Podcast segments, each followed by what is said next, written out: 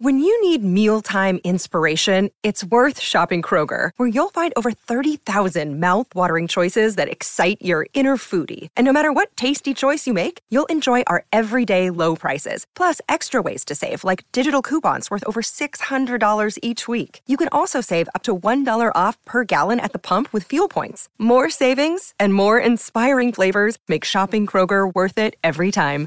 Kroger, fresh for everyone. Fuel restrictions apply.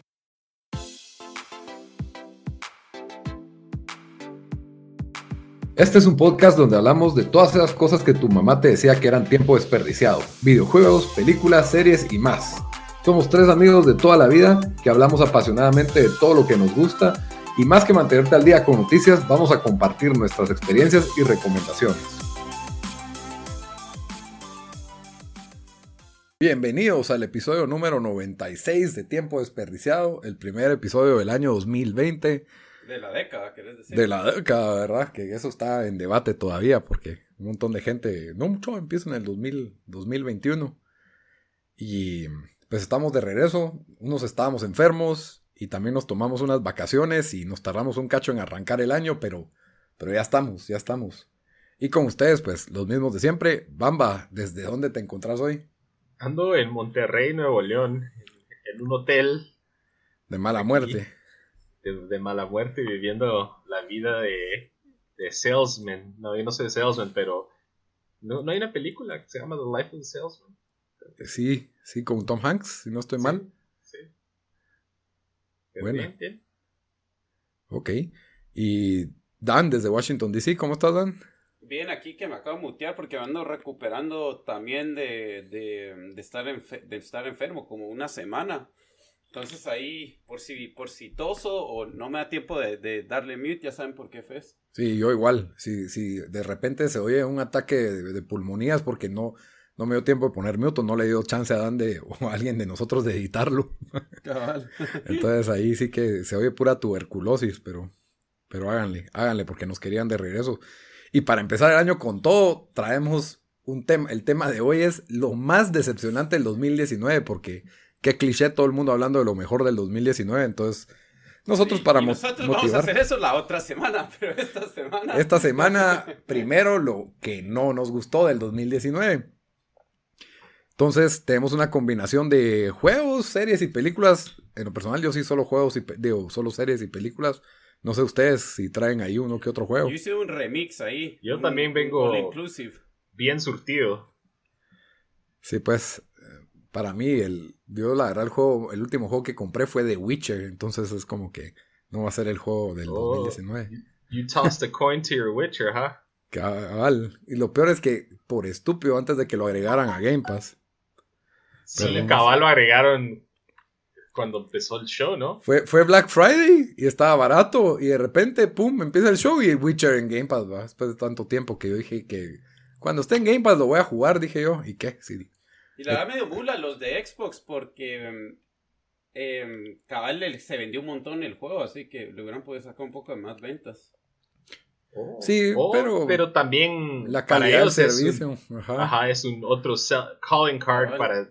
O bueno, o bula los de los de ¿cómo se llama? Los de CG, CD Projekt Red, que ellos sí lo hubieran podido vender más, porque imagino que se lo venden a un descuento. Sí, pero también Xbox lo, lo o sea, de plano les haber pagado con el propósito de atraer suscriptores, ¿verdad? La gente dice, me voy a gastar 11 dólares en The Witcher o me gasto 10 dólares en, en este Game Pass. Yo CD Projekt Red son los que dicen... Sí, el estudio. sí. Sí, pero cabal, pero me imagino que conseguir, o sea, pagar para que te lo metan a Game Pass no ha de ser como que nada, pues. Más para un juego que ya viene o sea, tal vez iban a vender algo, pero lo que les ha pagado Microsoft pues para no sé, porque se volvió el juego, el, juego más vendido en Steam esta semana. Sí, pues, tan popular estuvo el, show. Sí fue, fue el juego más jugado. Se jugó más cuando salió en Netflix que cuando salió el juego. Ah, en Steam. En Steam, en Steam, pero igual, o sea, es un... sí, es un buen, un buen dato. Y pues yo después de ver el show, la verdad es de que no me muero por jugar. Ese es mi review del show. No está mal, pues, no está mal el show, pues, pero, pero no me quedé como que, tengo que, jugar no The Witcher. meter tres temporadas de juego o de libro, no sé cuántos libros hay en, en una temporada de... O sea, tenían un fine line que tenían que, que manejar ahí porque tenés la mara que, bueno, tenés el source material original, que es el libro, y tenés la gran mayoría de gente que jugó los juegos, que lo más seguro solo jugó el tercero. Entonces no tiene todo el, el, lore de los juegos anteriores. Dice que son, tienen planeado siete temporadas. Oh. No, hombre. Yo creo que sí, o sea, creo que hay, hay suficiente goodwill. Yo sé que los critics no recibió tantos buenos reviews, pero bastante gente si nos vamos por, por word of mouth, a bastante gente sí, sí les gustó, digamos. No sé, yo sí vi bastante positive vibe en, en, para eso en todos los... Yo siento que... Mínimo gente que lo está hablando, entonces eso significa que gente lo vio y creo que fue el de los shows más vistos de Netflix del año. Sí, y, vi un dato ahí que no sé cómo manejan, eh, lo, le llaman ellos impresiones en, en internet, pero que había sobrepasado a The Mandalorian por más impresiones en, me imagino, en redes sociales. Entonces sí, a mí me gustó siendo fan de los juegos y creo que teniendo ese conocimiento de los juegos, especialmente el 3, se atan bastantes hilos, pero creo que tiene un, buen inicio. Es un buen inicio. Solo que hay que tomar en cuenta que Mandalorian, estoy seguro que el 70% que lo vio, lo vio pirateado. O sea, así fácil. Por eso digo yo, impresiones creo que eran en, redes sociales, no era como. ah, no era. ajá, sí, pues. Sí, saber, porque cada vez las empresas mantienen secretos esos datos de cuántos miran qué show. Pero en fin, suficiente del, del Witcher y del Año Nuevo y de la enfermedad. Entremos en materia, mucha. ¿Qué fue lo que más decepcionó del año 2019? O sea. Ah, tiempo. Ah, ah, dale, perdón, dale, dale. No, eh, no, yo les iba a preguntar cómo armaron sus listas, porque. Antes que comencemos, ¿puedo tirar una pregunta sorpresa o tenías vos una? No, dale, tírala, tírala. Así, porque yo ya lo pensé, entonces estoy haciendo trampa porque ya tengo mi, mi, respuesta, pero de todo, ya sea película, videojuego o serie, ¿qué fue lo que los más sorprendió del 2019? O sea, eh, de acuerdo al tema de hoy, que nos sorprendió que estuviera en la lista o que nos sorprendió. Que, que les sorprendió así, porque eh, aquí es lo más decepcionante el 2019. ¿Qué pensamos que iba a ser bueno, que nos decepcionó? Aquí es que, que, que, no que nos sorprendió que salió el left field. Tal vez que, que o no pensamos que iba a ser pues, bueno o, no sabemos, no está ni en el radar. Películas Parasite que creo que nadie al menos vio venir y, fue un, un, hit, no solo en taquilla, sino también en crítica. Eh, y personalmente para mí en shows, Euforia, que yo sentí que iba a ser así como que una vil basura y me paró gustando más de lo que creí. Está bien. Yo... sí, bastante le gustó Euforia, la verdad. Yo, yo sí tuve mis, mis, mis problemas con el show, por eso solo no, ya no le di chance. Perdón. Yo para mí Netflix en general, que creí que iba a ser como que la, la estrella que se iba a empezar a pagar, porque Amazon Prime pues nos sorprendió bastante con, bueno, desde el año pasado Mrs. Maisel y temporada 2 y The, Voice, exacto, que fue el gran hit. Creo que... bueno, y HBO que pegó. HBO con, Chernobyl. que no nos esperábamos. Sí, Chernobyl fue. no fueron también tan buenos. Para mí, Chernobyl, definitivamente, por ese sí, fijo. Y, de ahí, ya cerrando el año, la cantidad, o sea, por lo menos Netflix nos dio como cuatro películas que estaban en materia de, de premios y, muy buenas. Y, y, la, o sea, que Netflix esté tirando este calibre de películas y todavía tiene buenas series y que, o sea, todavía sigue siendo casi que... Y el stand-up de Chappelle. El stand-up de, Chappelle. O sea, por un lado, HBO y Netflix son los que más están peleando en mi tiempo. Amazon para mí, después de The Voice, ya no encontré más, ¿me entendés? O sea, tal vez vos estás viendo The Expanse y, The Man in the High Castle. Pero a mí no me, no me han logrado capturar y, y con bueno, ellos terminaron Fleabag también. Sí, Fleabag fue el otro fuerte. Ese fue el otro fuerte. Pero Cabal fue terminando de Voice y agarré Fleabag. Y ahí ya no. No seguí que venía el año pasado. Pero sí, en estas con películas sí me quedé como que. Pues vi Marriage Story, The Two Popes, Dolomite y, Uncut Gems, que es de Netflix. No la vi en Netflix, pero. Es de Netflix. Porque sí. es, es, de A24, según yo entiendo. Sí, pero el distribuidor va, o, pues va a ser Netflix ahorita en enero, pues, que es de una ah, vez como que. Ah, en enero, güey. Ajá. O sea, no faltan. Voy a ver en enero. Mm, faltan pocos días para eso. Entonces, la verdad es de que tiene su razón de ser todavía Netflix, ¿verdad? Por más de que hay un nuevo Disney Plus. Sí, salió, pegó, pegó bien este año. Y lo tenían que hacer. Sí, Yo creo que igual es un, al final es un waiting game, alguien lo va a parar comprando, porque eso no creo que, que pueden seguir gastando este, este dinero, pero, pero bueno, vamos a, yo creo que alguien como Apple tal vez los para comprando, ahora que tiene el arsenal, pero que nadie va a comprar el Apple Plus. Sí, pero Apple lleva ratos vendiendo sus películas, o sea, creo que en Estados Unidos especialmente su sistema de venta de películas es de los más usados. Pero ahora que están sacando su streaming service que a nadie le importa. Sí. Eh, aunque, aunque medio que tuvo un poco de peso ese The Morning Show, creo que se llama el show que... Sí, o sea, tuvo peso, pero lo que te digo es de que... Pero no, no sé qué, cómo se tradujo en suscripciones, pues también. No Cabal, a eso me refiero, o sea, incluso... Sí, no sé. Yo lo digo por voz también viendo, o sea, no sé, los números deben estar por ahí, pero en voz de sea, te apuesto que es un distant, distant cuarto, quinto, después de Disney Plus y los, los primeros tres. Y Dan, vos que, que te pusiste a pensar esto. Yo, me, yo me quedo con Apex, eh, por lo más que, que salieron películas que me, que, me, que me encantaron y todo, pero nada robó mi tiempo y mi sueño y nada hizo Del primer semestre. vinieran a alegar a mi casa porque me dijeron estás gritando a las 4 de la mañana. Apex salió este eh, año. Digo, ¿este, 2019 este o 2018? 2019 salió Apex y fue, pues. fue de la nada. O sea, fue como, hey, salió un, un nuevo Battle Royale. Y es como que roll your eyes porque ya hay, ya hay cuantos Battle Royales. Y puta, y fue. Yo, yo, o sea, yo en parte lo dejé de jugar porque dije, ya, o sea, fue una adicción. Dije, ya, tengo que parar, tengo que parar porque, porque ya, o sea, me está, me está, no está arruinando mi vida, pero sí era algo que yo, que, que no, no sé, no me había pasado en años con un videojuego. Entonces, por eso para mí Apex tiene que ser número uno. Y me da miedo hasta ahora jugarlo. Igual ya como que siento que entro ahorita y solo a, como, como decimos en Guate, a dar el culo entro porque no creo que me iría tan bien. Bueno, ahora sí, ya que tiraste todo tu discurso sobre cómo Apex Legends te cambió la vida. Yo sentí que Apex venía del 2018, pero no. En 2018 estábamos en la época de las cavernas jugando PUBG. Cabal. Entonces, ahora sí, empecemos con, con nuestras decepciones del 2019. Unas, unas cinco cada uno. Y si quieren, pues tiren sus. Lito, traía 10. Como que sí, sí hubo bastante que lo decepcionó. Menciones Lito ha vivido un 2019 con mucha decepción. Fue, fue bastante duro, fue bastante duro, la verdad. Pero sí, bamba, se ve el tráfico ahí de Nuevo León, Guanajuato, pero. Nuevo León, Guanajuato, diferentes estados, chao. Pero sí, de la verdad, estoy. El escritorio está a la par de la ventana. Yo estoy aquí cerca del aeropuerto, entonces hay una. Como carretera ah, afuera. Está bien, dale, dale.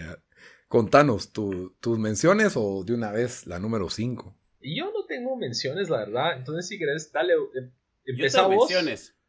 Con tus menciones, Lito. Quieren mis menciones, Yo, yo tengo una mención. Dale, dale, dale. Va, está bueno. Yo, eh, tengo mi lista. Eh, yo la primera mención, y me, me siento mal de ponerlo aquí, porque creo que el show fue bueno hasta tal vez los últimos dos episodios o el, o el desenlace, que sí dijo mucho que desear, pero, pero igual, o sea, era un show que lo miraba y me tenía ahí listo para, para verlo cada, cada semana, pero True Detective, yo cuando vi los trailers me, me imaginaba que iba a ser excelente el show y y tal vez lo fue al principio, pero, pero ya después, em, como digo, el, el, show al final ya, ya como que ya no pudo deliver con, con el final. Em, y medio esperamos que también después de la segunda temporada de True Detective, que esta tercera iba como que a, ok, vamos a estar otra vez, esta vez no al nivel de la primera, porque eso creo que va a ser muy, muy difícil, pero por lo menos algo más, más cerca y, no entra ni entre los top 5 shows de HBO este año. Entonces, eh, por eso lo tuve que meter ahí como, mención. Sí, saquémoslo una vez porque ese era mi número 5, pues, pero para mí fue, fue decepcionante porque como vos ya hablaste de más de la temporada 1 durante las grabaciones de Tiempo Desperdiciado, que puso la barra bastante alto y a lo mejor mi ilusión era de que la 2 había sido un flujo, había sido la excepción a que estuvo mala, iban a recomponer el camino. Y True Detective temporada 3 pues no es un show malo para nada, pero, pero no fue ese gran show y como vos decís, no está en el top. Eh, no estuvo en los Globos de Oro. No sé, en Emmys creo que tampoco apareció. Sí, sí. Entonces, la... Eh, sí, Golden Globes estuvo nominado Mahershala Ali. Y también creo que en. Mahershala Ali todavía entró. Sí. Él siempre. pero, pero, eh, sí, a mí me quedó viendo la temporada, no, no me pareció, le faltó intensidad, es lo que yo siento tenía un buen hilo y un poco de suspenso y buenos personajes, buenos actores. Típico de la producción HBO, pero no, no me quedé como que, wow, el mundo tiene que ver True Detective temporada 3. Ok.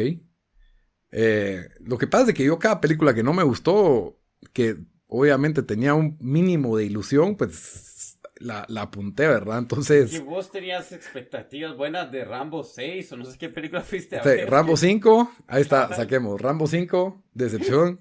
Es que ahí sole, pero ahí, so, ahí, ahí es como que, no sé, o sea... vos mismo te, te, perfilaste para la decepción. You set yourself up for that one. Está, ya vieron, eh, realmente yo soy el más decepcionado porque soy el más optimista de los tres, eso es lo que pasa. Por ser tan optimista salí castigado. Gemini Man.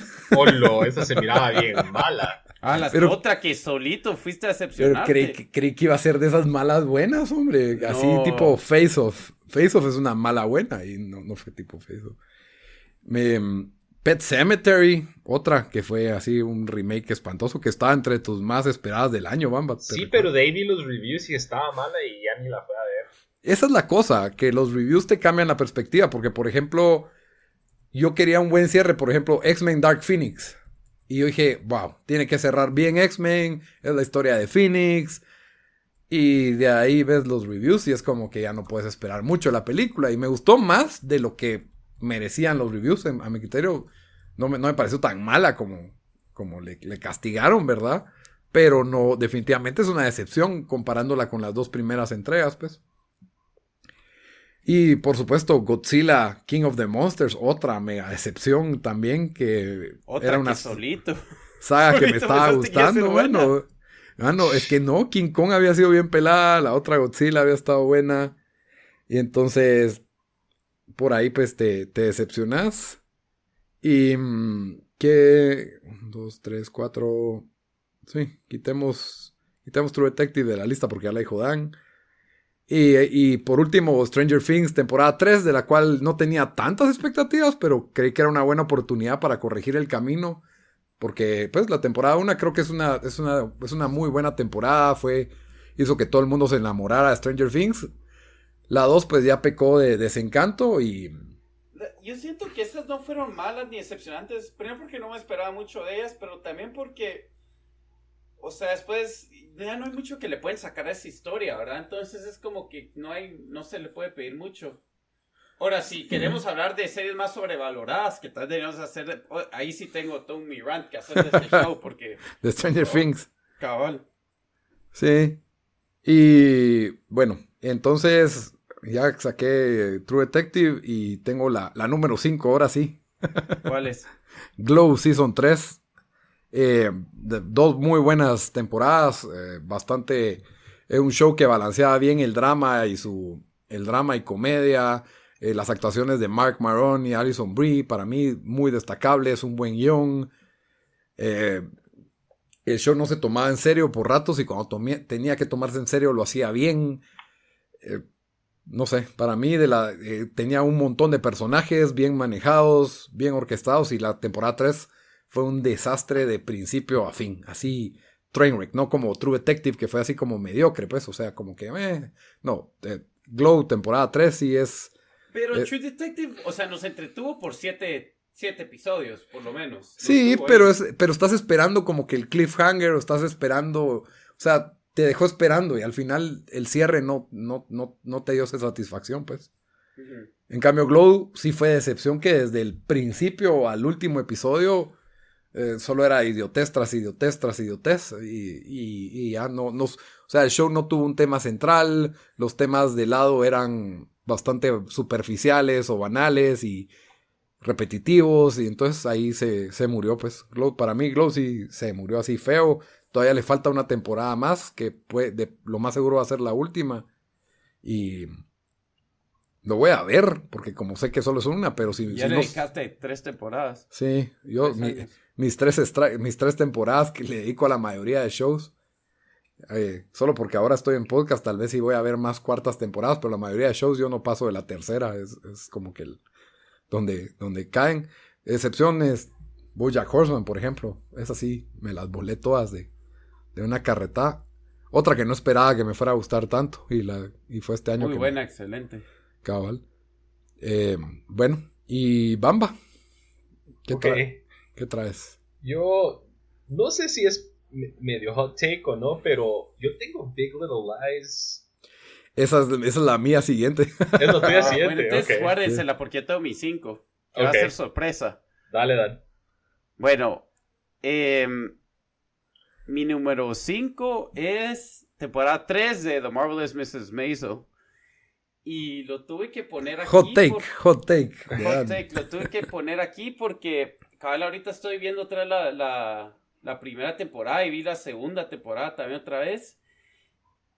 Y qué, qué buen programa es. O sea, ese es del top 5 show de, de cada año. Es excelente hecho eh, dejando a un lado los set pieces, que, que o sea, cómo te, te, arman Nueva York de los 50, bueno, me imagino, ¿verdad? Porque obviamente no estaba vivo durante ese tiempo, pero em, el, el, la calidad de la producción es muy buena, las actuaciones son muy buenas, el writing en esos primeros dos, en esas primeras dos temporadas es excelente, y esta tercera temporada hubieron más episodios, o sea, que yo diría que fueron mediocres yendo hacia malos, donde yo, yo, yo la verdad solo me disfruté, donde hubieron tal vez dos episodios donde dije, ok, estos fueron buenos episodios, pero el resto se puso muy gimmicky, eh, parecía un sitcom eh, con, lo, con, con, los chistes o las cosas que pasaban, hasta incluso el, diálogo eh, caía mucho en lo mismo, o sea, en, no quiero dar spoilers, así que no, no, no decir mucho, pero pero digamos los diálogos entre los papás, que es que acá rato se pelean los papás, ya, ya se había vuelto aburrido, el, el, el, para mí todo el, el arco que tuvo el, el, ¿cómo se llama? Es Joe, ¿verdad? El esposo. De, sí, Joe, sí, sí, sí. Em, Joel, Joel. Ajá, cabal. Entonces, solo, em, sí siento que dejó bastante que desear y Carlos estaba pensando, digamos, con True Detective por lo menos True Detective sí me lo disfruté bastante y lo único que me decepcionó fue el final, pero The Marvelous Mrs. Mason, si, no es, si es un show que si, si esta tercera temporada es la primera temporada, yo lo dejo, lo dejo tirado y no lo sigo viendo. en serio, o sea, no, no, especialmente los primeros episodios fueron bien difíciles de, de, terminar de ver em, y, y me dejó ya con miedo de la cuarta temporada porque tienen, no sé qué van a hacer, o sea, lo van a tener que rescatarle el show terminó bien. Eso sí, sí es de mencionar que, que vos, cabal, dijiste solito cuando lo estaba viendo y andaba alegando yo de que, de que sí, sí mm, terminó, terminó bien. Creo que, el, que Alex Borstein, su, el papel, su, ¿cómo se llama su personaje? Ahorita se me fue el nombre. Em, ¿Cómo se llama su personaje, Lito? ¿Quién es Borstein? El... Es la manager. Ah, sí, sí, sí, Su. Susie. Susie, ajá. Sí, sí, sí. Eh. Eh, creo que el arco de ella fue el mejor y le agregaron cosas más serias, más interesantes. Entonces, puede ser que puedan rescatar el, cuarto ahí, porque creo que tal vez este tercero demasiado bueno le, pasó, aunque, aunque igual eso queríamos ver, ¿verdad? O sea, que ya vimos como que los, los rough times, entonces queríamos ver qué pasaba, pero, pero sí me, me, decepcionó. Entonces, lo, no digo que tampoco fue como que un mal show, eh, no entra entre mis top 10 del año, eso fijo, pero, pero viendo el, o sea, el bajón de calidad que hubo, sí siento que por eso lo pongo entre, entre lo más decepcionante del 2019 para mí, mi número 5. Sí, o sea, yo sí entiendo. Para mí sí es la temporada más débil de las tres. Aún así, creo que hay, fe, o sea, yo sí me lo disfruté. creo que lo que el show quiere hacer, y esta solo es teoría y especulación mía, es ya cambiar el formato de que esto no es una película de ocho horas, sino que es un sitcom. Eso es lo que creo que quieren convertir el show. Eh, o sea, situaciones que se resuelven en un solo episodio, en este setting tan, tan especial que ellos lograron armar en este universo, ¿verdad? Por así decirlo. Si bien se pierde la calidad de la historia y hay como que muchos subplots y, y como que se siente como que no, no tiene una historia armada o coherente el show, sí es eh, visualmente espectacular. Eh, sí, eso, lo, mantuvo todavía. Ajá, y, y no sé, como que a mí, o sea, sí me, por ejemplo, cada vez que cantaba no sé, no sé cómo decirle al cantante Little, Little Ricky. el, ¿Cómo se llama? Es un, ah, creo que se llama. Falso, ajá. es falso, pero este cantante afroamericano eh, y los shows que ponían, a mí, a mí me, no sé, me, gustó un montón. Me, gustó un montón ver eso. El, la, producción es, bastante exagerada. Uno no pensaría que para una comedia vayan a hacer algo así, pero mirabas un hotel lleno de extras, lleno de gente todos bien vestidos de los 50, de los 60, 59, 60, ¿verdad?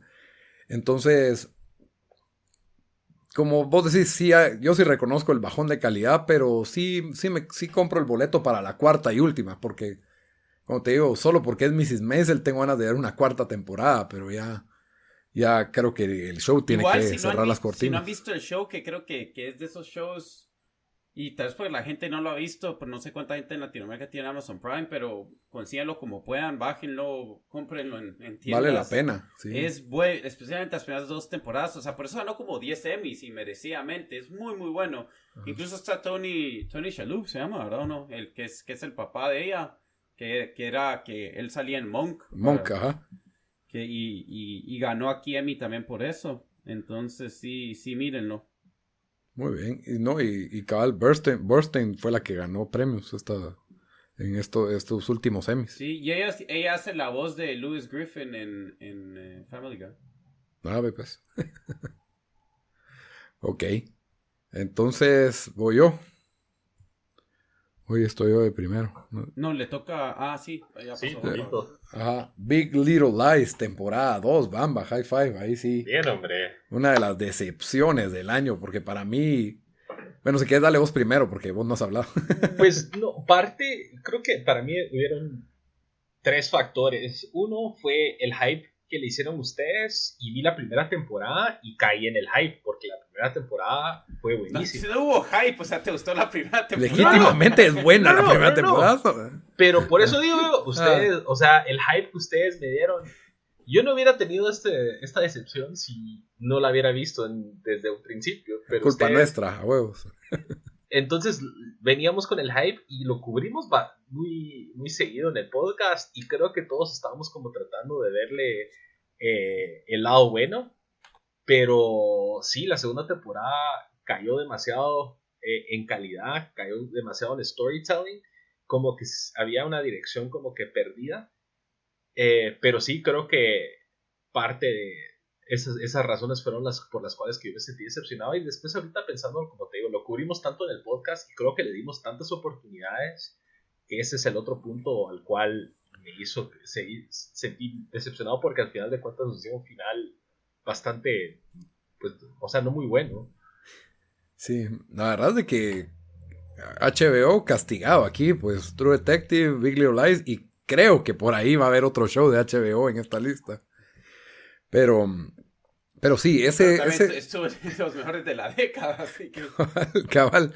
No, pero sí, y el elenco de peso que tiene este show, o sea, Nicole Kidman y Reese Witherspoon juntas, eh, no, Laura Dern, otro peso pesado en Hollywood ya hoy en día, eh, Meryl Streep, que se agregó al elenco, y, y pues si bien el libro y la temporada 1 cerraban perfecto, ¿no? Necesitábamos esta segunda temporada Creo que todo el mundo estaba feliz de volverlas a ver y de ver una segunda. No, no lograron encontrar una historia muy coherente o muy buena que contar. Se, se forzaron arcos en, otros personajes que no, que no existían, o sea, que no, no teníamos por qué y otros que no terminaron en nada bueno. Entonces, Sí, Big Little Lies, para mí la temporada 1, yo la consideraba uno de los mejores shows de, de todos los tiempos, casi que, o por lo menos de la década, fácil. Pero la temporada 2 la manchó toda, pues, o sea, para mí se la, se la trajo al piso. No estoy para nada emocionado, emocionado si llega a ver una. al piso de una vez, o sea, no fue mala tampoco. Ala, no, sí, o sea, yo, yo, a mí el final no me gustó, eh, todo se, se salvó, o sea, es que no quiero spoilear, pero ese final en que se sacan un video de la manga, todo conveniente. Y, y, ninguno de los arcos me parecía así demasiado emocionante, pues, a diferencia de la primera, pues, que, que sí me interesaba ver qué iba a hacer Renata en, averiguando de su hija, quién, quién le maltrató a la hija, y ya se me olvidó el nombre de Reese Witherspoon en la serie, pero que le quemaba el rancho a su esposo y toda esa saga, no, yo sentí que no, no, no supieron a sacarle el jugo a toda esa temática de la infidelidad que habían tenido. Para, a mí sí, o sea, esta temporada fue como... No fue un home run, pero también, o sea, me entretuvo. Sí, son o no, o sea, no, no, me, no, me, arrepiento de haberlo visto. Eh, siento que es como, como cuando un equipo gana, gana un campeonato y, y la siguiente temporada eh, no jugaron tan bien, pero llegaron a los playoffs y se quedaron en segunda ronda. Eh, no llegó a Europa League, para mí. Se disfrutó tan malo, no, para sí, nada. sí, estuvo bien. quedó en media tabla, pero no llegó a Europa League. Yo, eso, siento que estoy en medio, o sea, estoy. Llegó a Champions, decís vos. No, tampoco fue mala, pero creo que fue víctima de, de, la calidad de la primera temporada y la expectativa para la segunda temporada, que se sintió mm, bastante decepcionante, pero. Eh, de por sí, o sea, no es, no es mala televisión, o sea, podríamos ver peores cosas, pero no vivió a la expectativa, por ende decepcionó. O sea, por ejemplo, Sharp Objects, a mí me pareció un show bueno, pero no me, no me pareció espectacular. Y me pareció mejor que esto, pues. O sea, eh...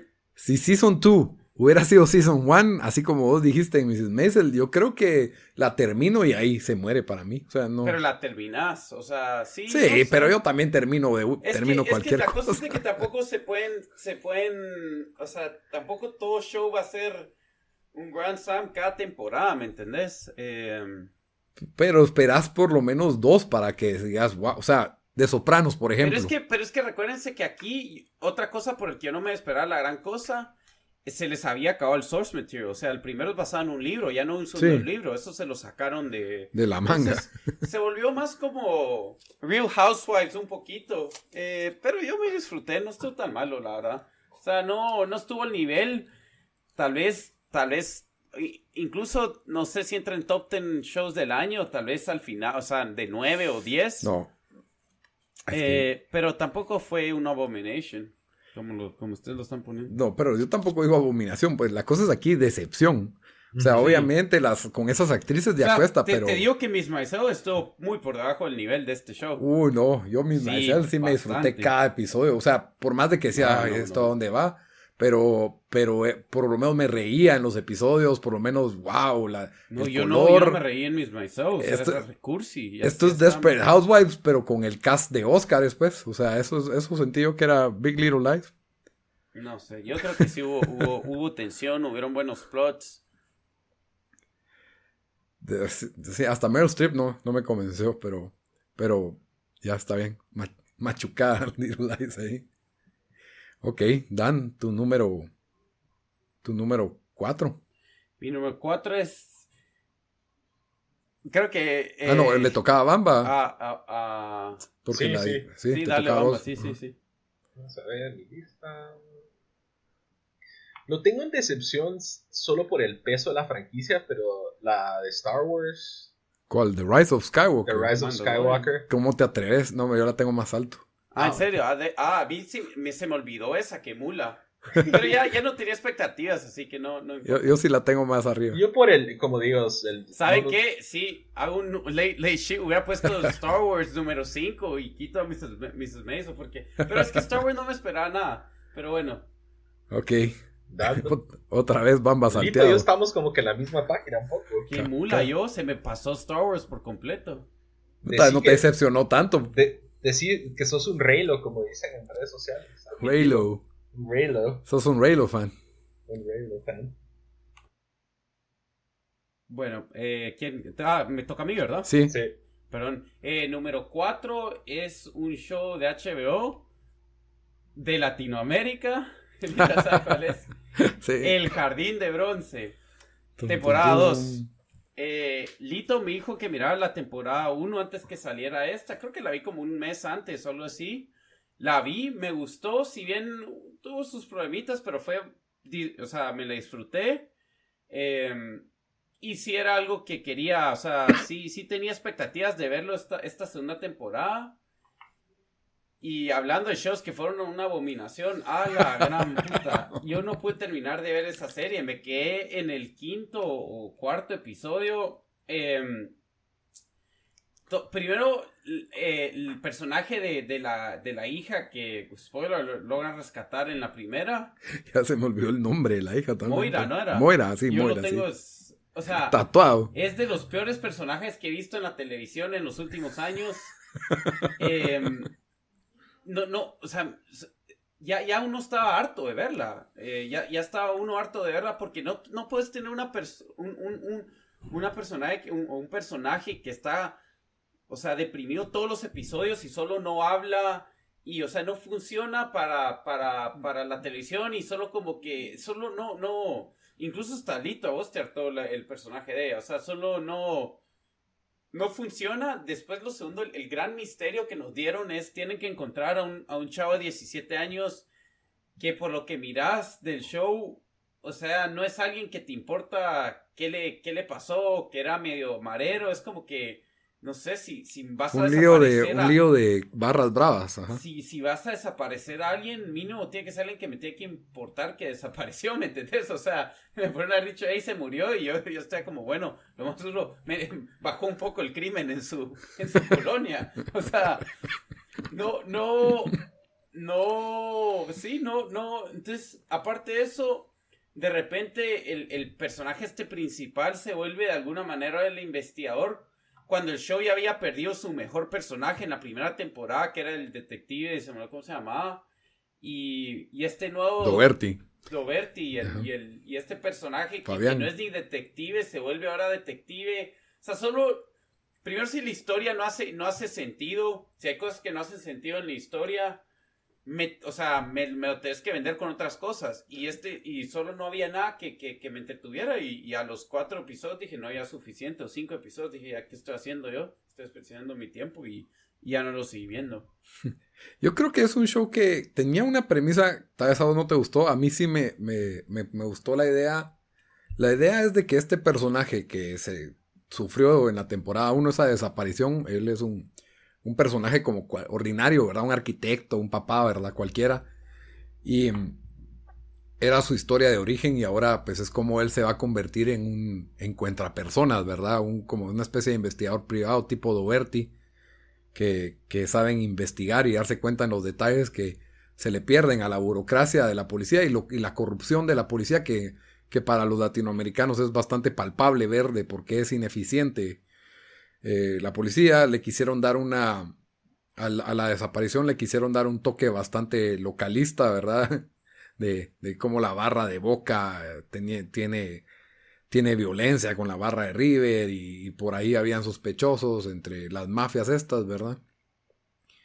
Entonces, pues ahí estaba la, la, premisa, creo que en la ejecución, como vos decís, lo de Moira, lo, ya entendimos que es autista, ya entendimos que está traumada, ya entendimos que fue abusada, pero fue una repetición así a, muerte de, de, lo que tenía que sufrir Fabián en casa en lo que, en lo que hacía estas investigaciones. Entonces, sí, el show tiene, tuvo muchas fallas en, en, en, ritmo para mí especialmente y, y, en darle como que, que se sintiera lógico la, o sea, la idea de que este personaje que era una persona normal ahora se involucre en la investigación de otro caso, porque lo normal sería que, bueno, Ahora tenés que lidiar con tu hija enferma en la casa, sos un papá soltero, en la terapia de ella, ¿por qué te vas a involucrar en otro caso? No sos policía, no sos investigador, no hay, ni, no hay ninguna razón para la que te involucres, más que es una mamá desesperada que te llegó a buscar, ¿verdad? Entonces, sí, no, no, no la supieron vender. Eh, ya para el final,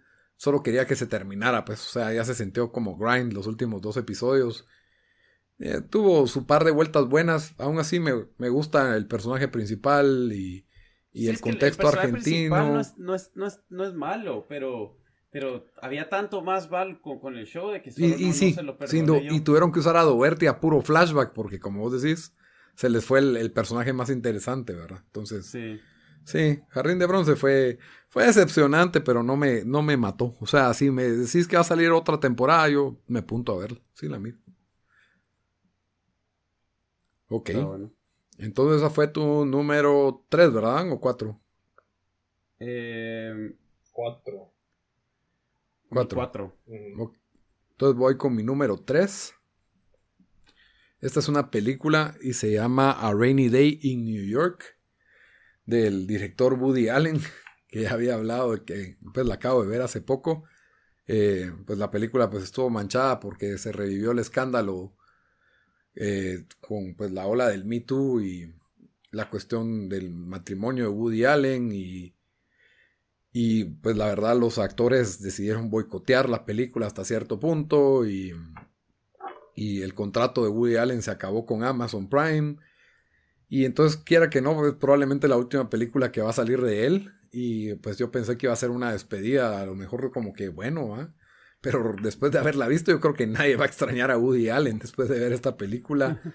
Que tiene mucho de su, de su estilo, pero pareciera como que si alguien hubiera imitado a Woody Allen y hubiera tratado de hacer su película muy neoyorquina, los personajes se sienten como que si fueran niños salidos del colegio, pero hablan de arte y de filosofía como que si fueran personas de 70 años, entonces no te la no te la crees, no te la terminas de creer.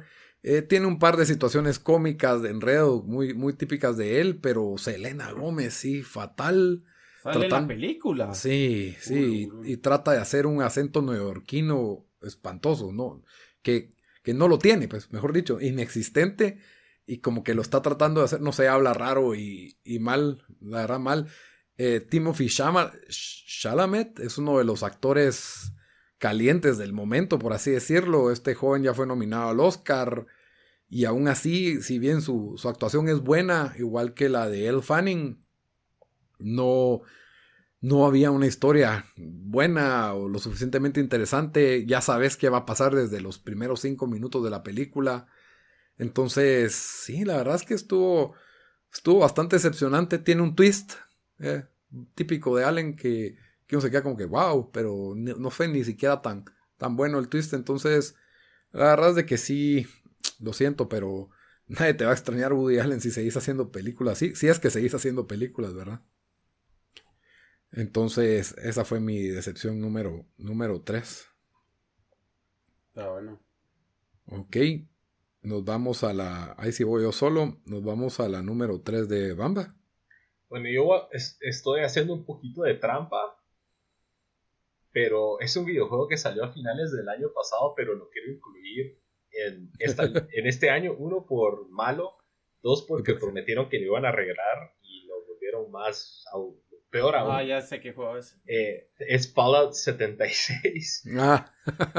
Eh, Fallout para mí es una de las franquicias más queridas que más me han gustado pues, en los últimos 10 años, si no es que más. Y pues yo tenía mucha expectativa para Fallout 76 cuando salió el año pasado. Lo compré, lo preordené por mula, Never Again. Eh, eso también me, me, dolió porque lo preordené y pagué 60 dólares en estos tiempos dorados por un juego que fue bien basura.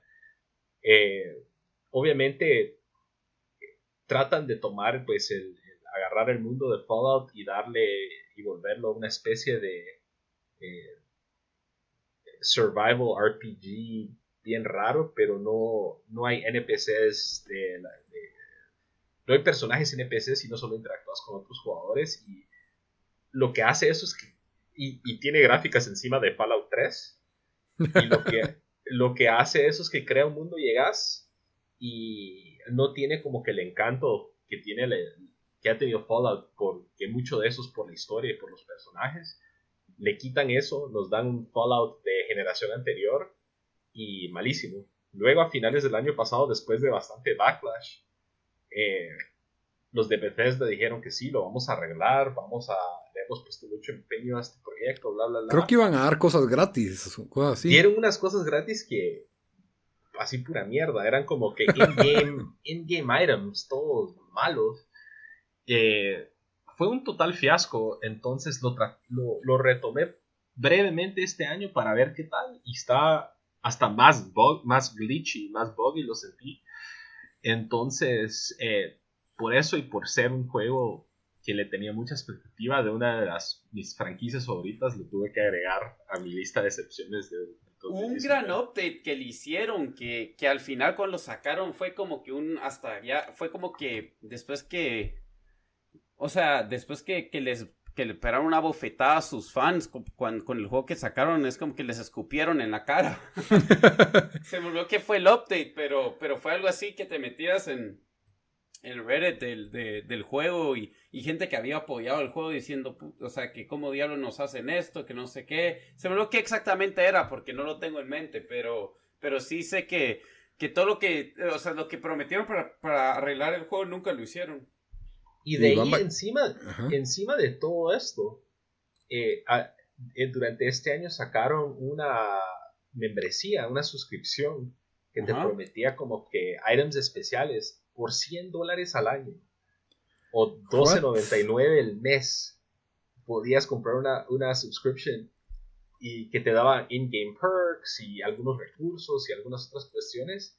Y, o sea, fue una bofetada. pasaron de chuchos, pues que encima de ser tan malo tratando de, poner cuestiones así, y hubo gente que lo compró y dentro de el mundo de Fallout 76 el backlash fue que la gente que, tenía la membresía estaba mucho más avanzado en recursos y en calidad de juego, al menos con eh, las cosas que tenés a tu disposición comparados con nosotros. Entonces estaba creando como que una especie de, de como élite. Ajá, de élite dentro del juego. Y sí tuvo mucho backlash eso. ¿Crees que te mata las ganas de un Fallout 5? Yo soy bien mula. Probablemente voy a comprar Fallout 5, pero. Pero ya no preordenado. Pero Fallout 76 fue, fue algo como que completamente diferente a lo de Fallout. O sea, no Correcto. Completamente diferente, es cierto, ah, no. Sí, o sea, obviamente creo que en un Fallout 5 regresarían a las raíces y a la historia y el RPG era, que lo hizo Era como a Fallout Story. Pero Fallout 76, sí, malísimo. Ahí está todavía mi Fallout 76 y creo que los estaban vendiendo para Black Friday de este año como a 10 dólares. Wow. Sí, pues. Ok, otro juego. Yo me imagino que creo que a Daniel le queda un juego más, pero. eh, entonces nos vamos. Ese fue tu número 3, ¿verdad? Vamos. a mí mi 3. ¿Verdad? Sí. Bueno, mi número 3 es una película. La película que de que se llama Ad Astra. Yo la tenía entre mis más anticipadas de la segunda mitad del año. Sí, ahí estaba. Em, cuando incluso se supone que al principio la, película tenía un poco de voz de, de, Oscar para, para, para Brad Pitt que salía en la película. Yo cuando leí que se trataba de Brad Pitt, eh, donde un, un, space drama de él en el espacio, dije, I'm sold. O sea, a mí me encantan las películas eh, o cualquier cosa que tenga que ver con el espacio. Fui al cine emocionado de verla. Creo que fui el, mismo fin de semana que, salió. Y qué desastre de película. O sea, yo sí salí. No hay, no hay una película este año donde hablé, donde ni ni Star Wars. Me metí, leí hasta en, en Twitter, hice como tres diferentes posts en Reddit o sea, yo solo quería ver, o sea, yo no, solo no entendía que, o sea, cómo gente había pensado que esta película era buena, porque en Rotten Tomatoes creo que tiene 80% o algo así. Es un desastre. Eh, ahorita medio se me olvidó un poco, pero ahí puedo encontrar mis Reddit posts que hice sobre esta película. Eh, la historia no hace sentido. Nunca conectas con los personajes. Em, de repente cambia de escena. O sea, está, peleando con uno. Va, hay, todas las naciones tienen sus, bases en, la luna, pero de alguna manera hay piratas en la luna. No hay explicación por qué. Yo creo que los metieron solo porque necesitaban una escena de, disparar y hay un shootout a media luna. Es, o sea, es, y después. Bien pela. Lo más increíble es cuando tiene una, un shoving match con su papá, que tiene una mala relación y nadie sabe por qué diablos tiene una mala relación. O sea, es, es otras cosas que no, que no explican. pero se empiezan a pelear a medio espacio cuando están flotando en el espacio los dos. Y, y él de alguna manera logra regresar a la nave. O sea, dejando al lado de lo estúpido que se vio eso, solo la película no, no, no hace sentido. O sea, el papá anda enojado, por, o sea, no, nadie sabe por qué anda enojado y anda tirando estos rayos a la tierra. ¿Cómo esos rayos han matado 40 mil personas? Nadie se explica. Es, o sea, tiene, es, es, es, sí, o sea, es, es de las peores películas este año para mí. Em, y sí, y por eso la puse como número 3. Porque a mí yo, me sí, gustó... yo sí me esperaba una buena película. a mí, yo no me esperaba tanto, pero sí, creo que me gustó por las razones equivocadas. O sea, primero, el principio es espectacular visualmente. El principio es Ben Virgo. Va. Y tenés piratas del espacio, tenés monos en el espacio. O sea, ahí ya vas ganando conmigo, que son cosas que... O sea, yo estaba esperando ver una película así no, como... No, monos en el... Un mono que no hay ni explicación. es un mono que está loco. Me voy a morir. Es... Yo sí. Bamba, también la vio y él me. Y él me, y él me ah, sí. Yo, yo no la incluí porque no, obviamente tenía cero expectativa de esta película, pero la vimos. Después de oír a Daniel predicar tres horas. la vimos después de. La fui a ver eh, el día antes de Navidad. ¿La viste en el cine? No, no, no. Fui a ver eh, Midway, que fue mil veces mejor que esta película. Eh, y de ahí en la noche la, la pusieron ahí, que estuve con Sara con sus papás y es re lenta. La sentí tan es, lenta. Es, como Space Odyssey 2001. Es, un, es una mala imitación de eso. Eso creo que es lo que intentó hacer. Pero Puede ser, yo creo que por ahí va la cosa, porque sí, como que querían hacer ese pacing eh, en ese estilo, pero yo sentí que no salió y es bastante confusa. O sea, por ratos mirábamos la película y de ahí se voltea a Sara y le, y le preguntaba a mi suegra: Estoy perdida, ¿qué está pasando? Eso pasó como tres o cuatro veces de, entre las, del grupo. ¿La terminaron o la quitaron? Yo creo que la, la, quitaron. la, terminamos de ver, pero yo me quedé dormido como por 30 minutos de la película. Y el papá de Sara también se quedó dormido como por 20 minutos. Fue, la verdad, un desastre. Creo que algo así pasó en, en el podcast de Mark Maron, que acaba de tener uno con Leonardo DiCaprio y Brad Pitt al mismo tiempo. Y, y cabal, como ese Brad Pitt cuando, cuando alguien sale de, ver tu película y lo primero que te dice es qué buen soundtrack tiene, ya sabe que no. ¿De qué te gusta. está hablando? creo que fue de Adastra, porque, porque creo que Mark Maron le tiró un, como que un comentario así medio, o sea, no le quiso decir que fue mala, pero como que, ah, sí, fue interesante, algo así, ¿verdad? Como que no, no, quiso, no quiso decirle nada malo, ¿verdad? Y Brad Pitt salió con eso, ¿verdad? De que, ah, eso pensaste de la película, porque... Y ahí se enfocaron más que todo en Once Upon a Time in Hollywood, pues, que en contraste a la par de Adastra, obviamente es mucho, mucho mejor película, pues. Pero sí, no, a mí no me, no me ofendió, o sea, no me parece una... Yo también te la maté, o sea, yo también... sí, tal vez puede ser eso. Y cuando la fui a ver, fue como que... Ah, piratas en el espacio, monos en el espacio. No, pero Tommy, fue una escena de Tommy Lee Jones en el espacio. Piratas okay. en la escena. fue una escena. pero fue buena, o sea, no fue mala, fue y sin explicación. Porque en la luna hay, hay, piratas cuando vas al Dark Side of the Moon, algo así era la mula. Pero no, sí, no. Y, y cabal, o sea, no, yo no le pedí explicaciones a la película porque se vuelve peor. ok, Número 2, entonces. Te toca, Lito. Tum, tum, tum, tum, tum, no, ¿Eso es tu número 2? Sí. No, eso, también, eso también es mi número 2. Guárdensela. Entonces me toca a mí andamos bien en Plagiados. Entonces repito yo, repito yo. Bueno, Dale. con número 2 le estoy poniendo fin a mi carrera de... Eh, estoy haciendo la mate ahorita. A mi carrera de... 20, eh, 20, 30 años, hombre, ya. De 29 años, no, 31 años con FIFA. Uy, Dan, guardate esa vos, mejor. ¿Qué? Hola, Brón, otro que también. ¿La tenés más alto? Sí. Bata, bueno, pero me tenés que hacer, hacer mi monólogo que tenía aquí armado. Tienes su guion ya escrito.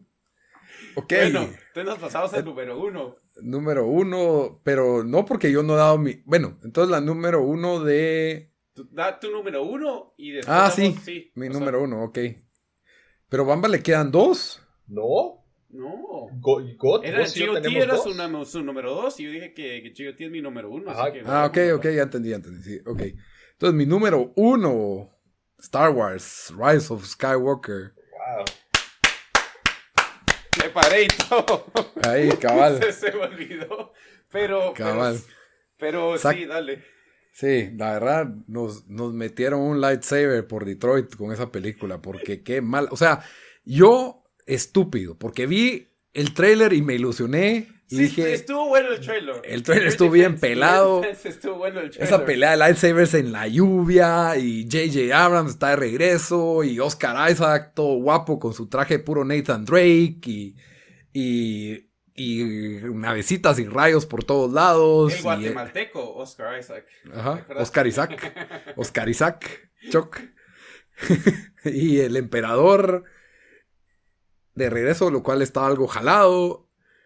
Y leyendo las letras del crawl, de esa baosada, de las letras amarillas en el espacio, dije, ¿qué es esta cagada? Pues, ¿qué, qué es esto?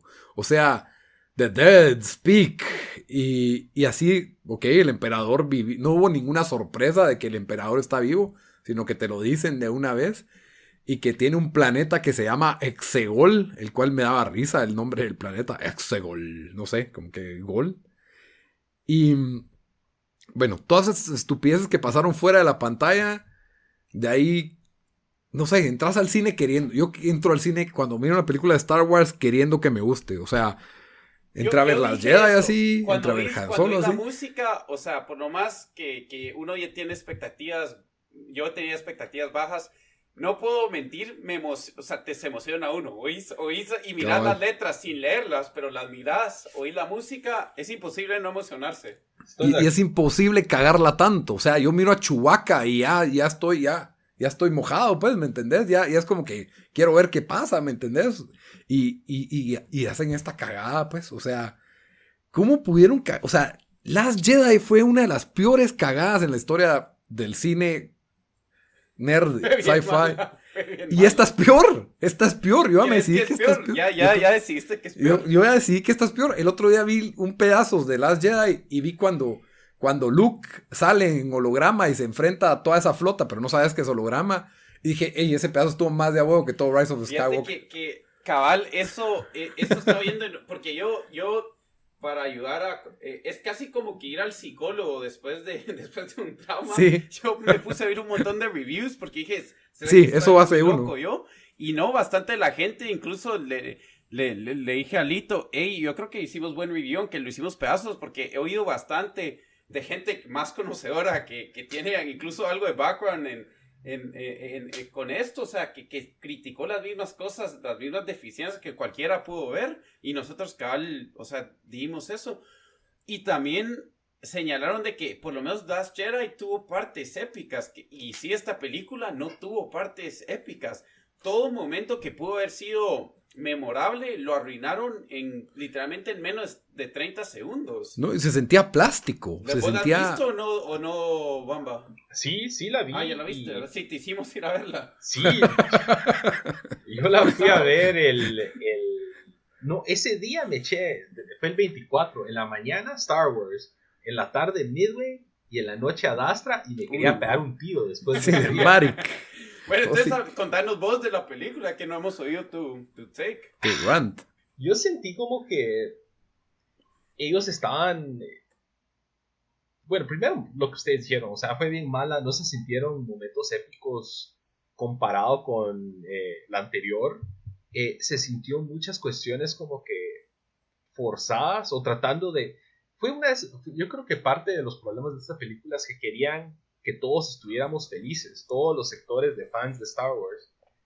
Y, y, al hacer eso nadie quedó feliz. O sea, la gente está alegando de por qué la relación de, de, Kylo y, y, esta, se me fue el nombre, eh, Rey. Rey.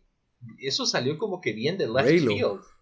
Sentido porque era como que un poco como de hermanos y ahora no lo, lo pusieron ahí. No sé, fue un desastre la verdad la película. Sentí las actuaciones bastante malas. Flojas. Ajá. Y no sé, no tenía redeeming qualities, o sea, son las motos de afuera. Dale, dale, pero eh, lo más redeeming fue Babu Freak y BB-8 y el otro, otra que es como una motilla, ¿cómo se llama? BO, BDO. Ah, sí, agregaron más muñecos que eran innecesarios, pues, ¿no? Eso fue lo más como que rescatable porque ponétele Kylo, o sea, a mí no, su, su como que reivindicación se sintió como que sin importancia. Eh, no sé, no sé, fue un desastre la verdad y siento que, que, fue como que ningún redeeming quality de, los personajes con excepción de los muñecos esos. Todo fue, el pacing fue tan, tan rápido de que primero creo que, que eh, mató cualquier actuación que tal vez había buena en esta película porque no, no, no, nada se podía desarrollar y como dijimos, cualquier momento, o sea, ¿Cómo es posible que matan a, a, a, Chewbacca y a los 30, a los 30 segundos te revelan que no, no murió? Psych, Porque no, no, estaba en esa nave. Cabal, que no estaba en esa nave.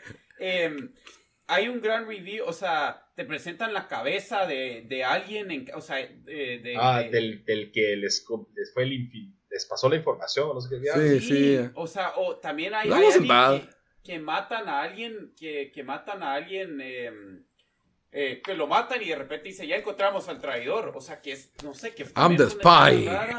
Eh, se muere Princess Leia y miras a Chewbacca llorar por un segundo. Y eso es lo único, o sea, o sea no sé. Eh, bueno, y también cuando nombran a Poe Dameron como el comandante y el general, general. general, yo no lo puedo hacer. Y de repente todo va a en la próxima toma. O sea, hubieron muchos momentos en donde la historia fue tan acelerada que no hizo sentido. Y también Finn fue general, y, porque en The Rebel Alliance solo hay como que guerrillero mínimo y general, no hay y de Ahí le quisieron dar un como romance a Finn con la otra chava. Con, la negrita, que también fue como en serio. Es que, es que eso fue en el. Como todo el mundo empezó a, en internet. Yo creo que vieron Reddit y todo era una reacción de Reddit. Todo el mundo en Reddit hablando de que Finn y Finn y, ¿cómo se llama? Y, y, Poe, son, son gays, que se siente la tensión gay. Y Disney, no, pongámosle noviecita a cada uno porque no podemos tener a los main characters gays. Ahí vamos a poner un beso gay al fondo, pero estos sí no pueden ser gays porque se nos cae el business aquí. Entonces les pusieron unas sus medio novias con las que no pasa nada, pero se entiende que son. Pero nos dieron un beso de mujeres. Tan anti Star Wars, porque si algo había hecho Star Wars, o sea, te dan como que estos no sé, aunque sean non-traditional relationships de, de, de, interespecies, ¿me entendés? Y después te dan a los dos, o sea, esta pareja de negritos fue como que no, hombre. Y nos dieron un beso random en la celebración de dos mujeres de los rebeldes. Sí, cabal, ¿no? Y, y el beso de Rey, de Rey, de Reylo. ¿Qué, ¿qué me decís de ese beso? Todo, todo... Cabal, yo vi un, comentario en, en, en, en, en uno de los Reddit threads que, que alguien dijo eh, me dio risa, solito me empecé a reír de pensar de que, de que, de que Rey y, y Kylo se iban a estar reviviendo besándose uno al otro. Cabal, como que se podía revivir, pero se moría el otro. A puros besos. a mí se me hizo, ¿sabes? Como, tenían cero química también, eh, pero cuando se besa a Reylo es como cuando estás en sexo primaria y juegan a la botellita y dos personas se, o sea, se besan, pero se ve que todos los huesos de su cuerpo no se quieren besar, pero se besan porque están jugando eso. Así se me hizo eso, como que fue tan forzado, tan como que cringy, ah, no sé. No, y el daño que eso le hace a esta franquicia, porque la fuerza toma nuevos significados, toma nuevos poderes, y entonces ya, ya nada hace sentido. O sea, ¿por qué no se curaron? ¿Por qué no sanó a Han Solo? ¿Por qué, por qué no se curaron ¿Por qué el emperador no curó a Darth Vader? ¿Me entendés? Cuando en lugar de, estarlo robotizando, pues no sé. O sea, hay tanta, tanta estupidez que ahora no cuadra porque esta, esta película es demasiado. Y, se siente como dos películas apachurradas para caber en, el espacio de una. Ah, la gran. No, sí tiene un montón de cosas. O sea, visualmente es Virgo, por eso el trailer salió Virgo, pues. O sea, ver a, a Rey dando una vueltereta para dejar pasar la nave espacial, eso estuvo bien pelado y la pelea en la lluvia se mira, se mira Virgo, pero, pero es totalmente plástico, o sea, solo es visual. Eh, eso de que llega la flota a salvarlos a último minuto, tratando de hacer pura la, misma cosa que Endgame, así. Eh, ese, ese epic return con toda la flota de Lando, súper barato, se veía venir porque, hey, literalmente vamos a ir a tratar de conseguir gente. Y guess what, consiguen gente. Entonces, no, no, no fue logrado, no fue merecido. Esta película sí, para mí sí, yo, yo no quiero ver nada de J.J. Abrams después de esto honestamente. No, yo creo que a él le dieron demasiado difficult task ahí. O sea, yo, no, yo no lo culpo a él. Hasta incluso creo las, las teorías donde la gente dice que él se enojó y casi que con querer hizo esa cosa para como que tirárselo de regreso a la, a, la, a, los de Disney. Em, me hace sentido que con querer lo, la hizo tan mala, pero, pero sí. Em, sí, o sea, aquí, si no han oído nuestro review de Star Wars y y, y sí, le recomiendo oír lo que creo que fue. así como. Si no les parece suficiente este linchamiento, ahí hay uno entero. ¿eh? Siento que, que, podemos seguir hablando más de esto, pero, pero sí, yo, yo nunca. O sea, a los, a los cinco minutos o a los diez minutos ya estaba escribiendo. Nunca he escrito tanto durante una. Me han dado tantos mensajes durante una película. y le decía, le decía a Lito es, es los peores 10 minutos de un comienzo de una película de Star Wars en la historia. O sea, eh, sí, fue, fue, fue, fue, fue impactante. Cuando se van a Burning Man también se me hizo como que todo. Sí, cabal. no sé, no sé, pero Dan ganas de. Yo, yo salí de esa película queriendo reescribirla. Y eso, sabes que cuando algo te parece pésimo, te dan ganas de hacer eso. Porque si yo lo pudiera haber hecho mejor. Pues yo salí con las ganas de ver, cuando hablamos de review, lo dije, yo, yo toqué The Last Jedi otra vez para, para ver si verdad fue, fue esta es peor. No, es, es mala, es malísima. No, no, pero si esta es peor que esa, ¿me entendés? O sea, ah, esa, esa duda me quedó. Sí, es que Last Jedi sí tiene unos... No, Last Jedi lastimó la franquicia. Y creo que JJ tenía la tarea de enderezar el rumbo.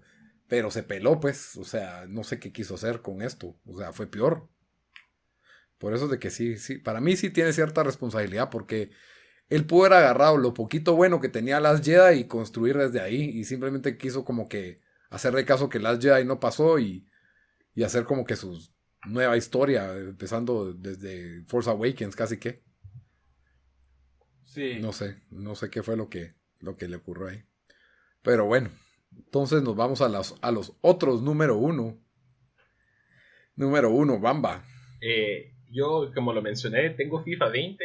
Dan, empezar con tu, con tu rant y de ahí si quieres lo doy yo. Bueno, y ahí se la mate bien que no, no me podía ocurrir, no, no, podía pensar cuántos, eh, cuántos, cuántos años han pasado desde el 93 y son 26 años los que han pasado. Creo que en el 93 salió la primera, la primera em, edición de FIFA. Eh, que es la que yo, bueno, yo, yo, yo tengo casi todos los FIFA que han salido, tal vez tengo unos tres que, tres o cuatro que, no han salido en, todos estos años. Pero. Y ya el juego, la verdad, ha tomado. Se ha vuelto el modo foot, ¿verdad? El, FIFA Ultimate Team. Y yo los últimos dos años nunca había jugado tanto FIFA Ultimate Team, eh, donde estaba metido en el app todo el tiempo. O sea, tomaba seis meses de mi vida el juego, donde era el único juego que jugaba. Dejé tirado PUBG el año pasado por esto. Em, o sea, era, era, lo único que... que, Así ando yo ahorita. Por, sí, cabal, por seis meses. Y, y, este año le metieron tantos cambios al Ultimate Team para sacarle más dinero al, al, juego, para que uno compre más sobres, para que sea más difícil poder hacer dinero sin, em, sin comprar sobres. Em, y aparte eso, la mecánica del juego no me gustó, pero eso tampoco lo arruinó tanto. Pero, pero el gameplay era como que un poco más lento, sluggish.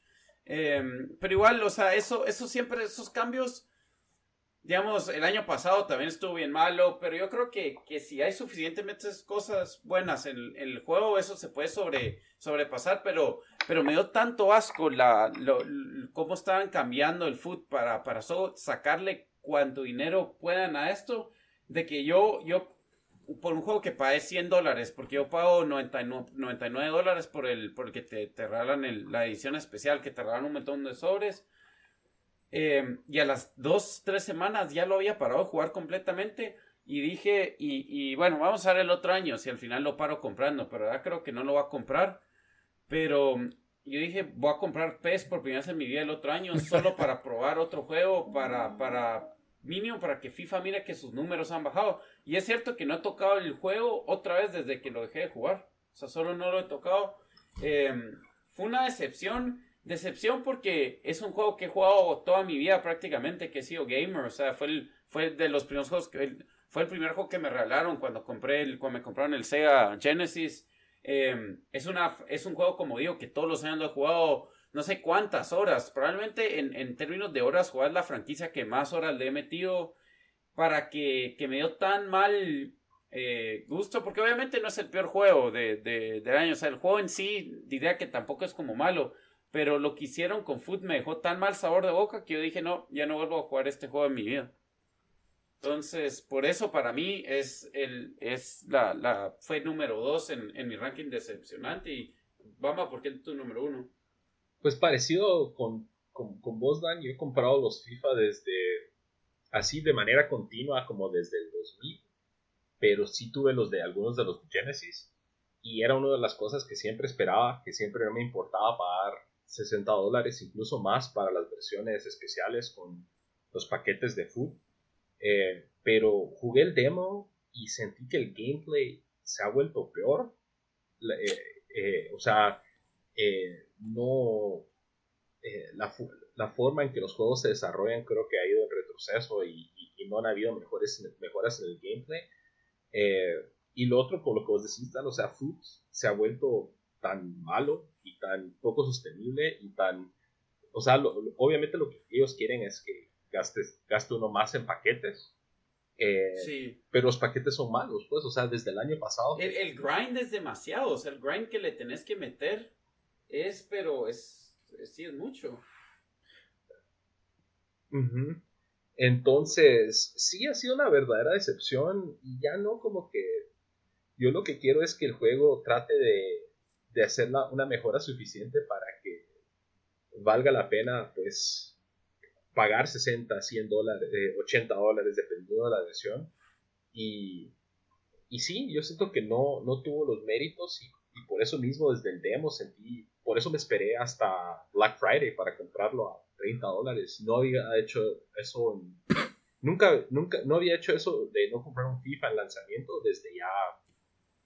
Y, incluso es, importante mencionar que, y bueno, y, da, y medio da tristeza, no sé si tristeza es la palabra porque es un videojuego, pero, pero sí, o sea, la cosa de que le han invertido tanto ya a Foot de que los otros modos de juego han, han sufrido por esto. Digamos, eh, la gente que juega modo carrera, habían unos errores así horribles en modo carrera, incluso algunos game breaking em, de que te, comía el save, crashaba, te comía el save, cosas así. Y eso, eso, no hay excusas para sacar un juego así en este, o sea, donde lo puedes patch y me recuerdo que hasta incluso dos o tres meses todavía habían este tipo de, problemas. Entonces no hay excusas para sacar un juego así en estos, especialmente de, de, EA de una, y de una franquicia como FIFA. Eh, en el 2019 no puedes estar haciendo esto. Y después modos que le metieron como ese nuevo Foot Street no, sirvió. Em, solo no, sí, no, no. Sí, o sea, si, si vas a hacer el el foot tan, tan, o sea, lo vas a volver tan grind, entonces dame otras razones por qué jugar tu juego y eso no, no lo han hecho. No sé, Lito, si querés vos agregar algo a esto, que vos, o sea, vos sí lo has jugado y sí. Sí, no, yo este iba a decir que este es el FIFA que más he jugado. no sé por qué. Creo que es porque no, no tengo otros juegos y creo que se están, los juegos pues ya están esperando las nuevas consolas. Entonces estoy como que en un limbo de juegos. Eh, es más por eso, ¿verdad? El Ultimate Team, a mí me gustó el cambio este de las como seasons que si haces ciertas cosas te dan premios extras. Son premios mínimos, la verdad. Eh, son como peores nada. El Ultimate Team, pues yo no lo manejaba con la profundidad que lo manejabas vos, entonces no, no sentí tanto el choque, pero sí ya entiendo, o sea, el grind está espantoso, eh, la cantidad de juegos que tenés que jugar para tener un equipo serio, y, después de ver cómo juegan los streamers, es ridículo. O sea, Mira los streamers y tienen 30 millones así en sus coins y comprando sobres con puntos. Agarran los dos mejores jugadores de cada sobre y los demás eh, lo venden en, fast mode. Yo como que jamás puedo vender. Mataron los mercados también, o sea, mataron el resale value de un montón de jugadores. Sí, y pues, pero lo que a mí me impresiona es que jugando siempre juego contra equipos mejores. O sea, casi siempre son equipos que tienen cartas de colores y cartas especiales. Y digo, puerca, para conseguir esas cartas tienes que jugar un cachimbo de juegos, hacer un cachimbo de, de SBCs y, hacer un montón de cosas. Y, y, yo no estoy ni cerca de eso, pues. Y eso que sí he jugado un montón. O sea, o dinero, ¿verdad? Que es la otra cosa. Entonces, eh, sí es, la verdad, me lo estoy disfrutando porque me lo estoy tomando así sin tanta presión. Nunca había sido tan malo en un FIFA tampoco. Estoy en División 7, pero eso ya creo que es culpa mía, ¿no? El, no el juego, el gameplay. Lo siento muy parecido a los anteriores, no siento mayor. O sea, sí hay cambios en que ahora defender es diferente. Y eso, pero no, no, es algo que como vos decís, se puede sobrepasar porque, porque estoy eh, atrapado, cautivado con esta cuestión, ¿verdad? Ahorita, por ejemplo, estoy pendiente del Food Champions y de ah, ya este, hoy pagan los sobres y entonces qué me va a salir. Pero sí es tanto lo que le he metido en este break navideño y de fin de año que hoy, hoy es el, el make it or break it. Si hoy no consigo un jugador que me motive a, jugar más, creo que sí, también se va a acabar el, FIFA para mí. No para decir que no voy a comprar el 21, ¿verdad? Porque sí, yo sí estoy en ese barco. Y, y van voces porque Piemonte Calcio no te gustó y por eso... es de uh, que eso tampoco ayuda. el, el Piemonte. Porque si ni chance le diste al Ultimate Team. sí, no sé, para sí. Bueno, sí. Yo no sé, me puse a ver, cuando me pongo a ver streams o me pongo, pues no tanto streamers, sino, Lo que más me, me, me, molestó fue el grind que le metieron y que le quitaron un montón de las formas que podías hacer, o sea, yo lo de las ligas. el juego, pero sí, o sea, eso y otras cosas que solo yo, o sea, si le metías tu tiempo a, a, a, tratar de vender, o sea, de, de, ganar dinero, porque mira, es la única forma que podías mantener, tener un equipo competitivo sin meterle dinero al, al juego. Y creo que esas formas bastante las, las fueron quitando. Sí, cortaron esquinas, es lo que siento yo. Y ya cuando cortan todas las esquinas sí se siente como que. Pero incluso a mí me gustaba o sea, el trading que hacía yo en el juego con el app, me la pasaba yo todo el día en el app. O sea, literalmente todo el día en el app me la pasaba. Y siento que eso me lo mataron, ¿verdad? Castigó también a los jugadores que estaban regresando, porque antes, por ejemplo, de entrada aprendiendo tu FIFA nuevo, tenías por tus puntos acumulados de los FIFAs anteriores y te servían para cosas en tu Ultimate Team. Eso ya no, lo quitaron. Eh, como la mayoría de, cosas son dan rewards que son untradable. Eh, eso también lastima bastante el, mercado, pues, porque no puedes, no puedes ir a vender y, y los sobres siempre son una porquería, pues. O sea, los sobres a la gran, yo no sé cómo hacen, pero hoy me puse a ver a gente abriendo sobres porque aparentemente eso es una atracción en YouTube, cosa que nunca había hecho.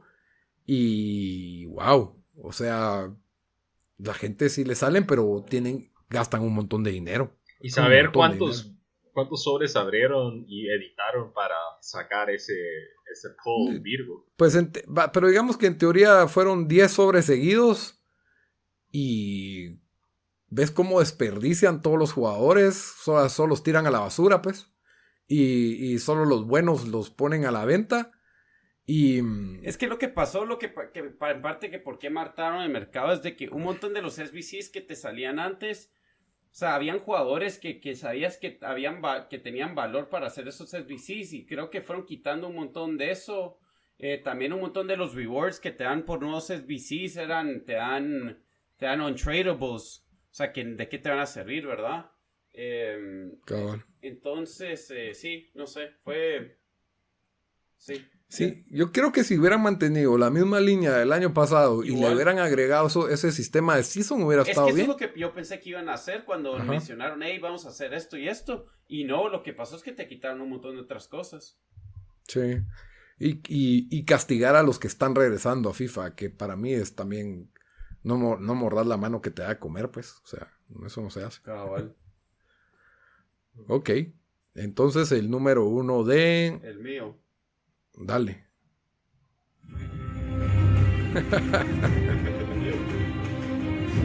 Me fui a preparar y todo, fui a dar mi bocina. Eh, pero bueno, sí, ahí. Em, este es el número uno mío, el número dos de, de ustedes. ¿Qué se puede decir de Game of Thrones? No voy a decir que no, sé, no voy a decir tampoco que este es shit show, pero yo venía con expectativas bajas. A mí no me gustó mucho la, la, la temporada 7. O sea, yo sí, yo sí era negative Nancy con esto, ¿verdad? O sea, yo sí venía diciendo, ah, ya, o sea, no, incluso no la puse como entre mis top, creo que lo puse como tres o cuatro entre lo más anticipado, porque dije, sí, yo sé que no lo van a terminar bien, ya no me gustó, pero igual, o sea, es una franquicia tan épica que no, no la podías, no la podía terminar, no la podían terminar así. O sea, solo no la podían terminar así. Se sintió como que ya no, ya no la, ya no, o sea, se, sintió que, que los, los, directores, el, se me olvidó el nombre los dos ahorita. El, eh, Benioff y Weiss. Cabal, que, que como que ya no querían estar con esa franquicia ni los actores, creo yo. sí, incluso HBO les había dicho, hey, HBO está feliz con llegar hasta 10 temporadas. o sea, dinero no era un issue para HBO porque esto era, o sea, por lo más que, uno, que uno mira lo caro que, que fue hacer esta última temporada. No sé, creo que, que no puedes terminar un show tan épico así. O sea, fue casi que le faltaron el respeto al, al material eh, al menos material que no existía porque esta última temporada. Pero, pero sí, sí, fue una, fue una excepción. O sea, y, y lo, lo, pongo como mi número uno porque, sí, por lo que digo, o sea, el nivel de esta franquicia se merecía un final mucho mejor. Eh, solo se sintió rushed. Eh, bastantes cosas que no muy hicieron explicación. Entonces yo por eso lo, lo tenía número uno. No sé ustedes qué quieren agregar. Creo que en el transcurso del show de este, bueno, del pod de, lo que va de, lo que fue 2019, creo que le pegamos bastante fuerte, pero sí creo que no, este definitivamente no, lo, lo decimos más decepcionante, pero viene siendo otra vez un ejemplo de algo que no fue malo, pero fue malo para lo que esperábamos. Y en este caso no solo nosotros, sino todo el mundo. Fue un, eh, un desenlace como que como que necesitaba otra temporada más quizás, eh, pero lo, lo, apresuraron todo. Yo creo que no había alguna forma buena de terminar todo en... ¿Cuántos episodios fueron? ¿Ocho? Seis. ¿Seis? Seis, ah, la verdad, menos. Yo porque me recuerdo que fueron ocho, no sé. O sea... Es que ocho fue la siete. Ah, eso fue. Tratar de terminar todo en seis era una tarea que, que no, no iba a funcionar. Y desde luego, o sea, no, eh, la, expectativa era demasiado grande. O sea, terminar como terminó y, y, cómo nos presentaron las cosas fue, fue la verdad decepcionante. Y, pues obviamente este show creo que era lo más esperado que teníamos todos, ¿no? O de lo más esperado. Sí, yo sí lo tenía como lo más esperado. Lo teníamos entre los top 5 todos, fijo. Ajá. Yo sí lo tenía en número uno porque era el show número uno. Yo sé que la temporada 7 por ahí tuvo un bajón de calidad, pero yo todas las temporadas de Game of Thrones las he visto más de una vez. Todas excepto la 8. Y no tengo ganas de volverla a ver en mi, en mi vida. Y, cuando mirabas episodios, o sea, como que sí te dejaba la intriga de qué va a pasar, pero yo cuando lo estaba viendo pensaba, ¿en serio estamos perdiendo el tiempo en esto? Estamos perdiendo 10 minutos en esto cuando quiero saber, o sea, todo lo que podría pasar, o en, en que tienen hambre los dragones y, y, y Calici y John se van a echar un paseo y no sé, o sea, era, era ver a Jon Snow ir de un lado para el otro, Khaleesi de un lado para el otro en, en, eh, en sus mentalidades, en sus actitudes, totalmente forzadas, totalmente apuradas, que fue la, la mayor crítica, ¿verdad? Como vos dijiste, que no, no, se no se quisieron tomar el tiempo de cerrarlo bien. Y para mí no hay excusa, o sea, eh, por más hype que hubiera, se pueden cerrar las cosas bien. Y, y, y, aquí de nuevo voy a sacar mi carta de, Avengers Infinity War, no la cagaron, pues. O sea, puedes decir que tal vez no es lo más de a huevo de todos los tiempos, pero los fans de Marvel están felices con ese cierre. La taquilla fue espectacular con esa película número 23 son 23 películas, o sea, era lograble, pues, o sea, son megaproducciones que tienen todo el hype del mundo y, hicieron un cierre, un cierre, que pues al día de hoy tuvo, tuvo gran aceptación. Eh, nunca se puede quedar bien con todos, pero, pero Game of Thrones sí fue garrafal, o sea, garrafal, e, era...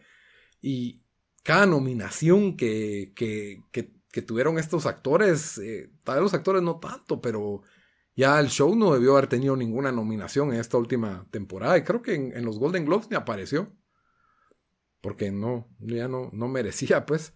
Entonces, sí, para mí es lo más decepcionante porque era, el, último gran show de televisión que había cambiado la cultura nerd, pop, eh, y que, que, todo el mundo se sentaba a ver los domingos y eso tal vez nunca más se va a repetir y, y murió con Game of Thrones de la forma más espantosa. como en Game of Thrones. Bueno, entonces ahí terminamos, ¿verdad? Ahí está lo más decepcionante del 2019. Repitamos las listas de, cada uno para Desde la desde las 5. Va, eh, mi número. Eh, ah, aquí, aquí estamos. Glow, temporada 3. Número 5. Número 4, Big Little Lies, temporada 2.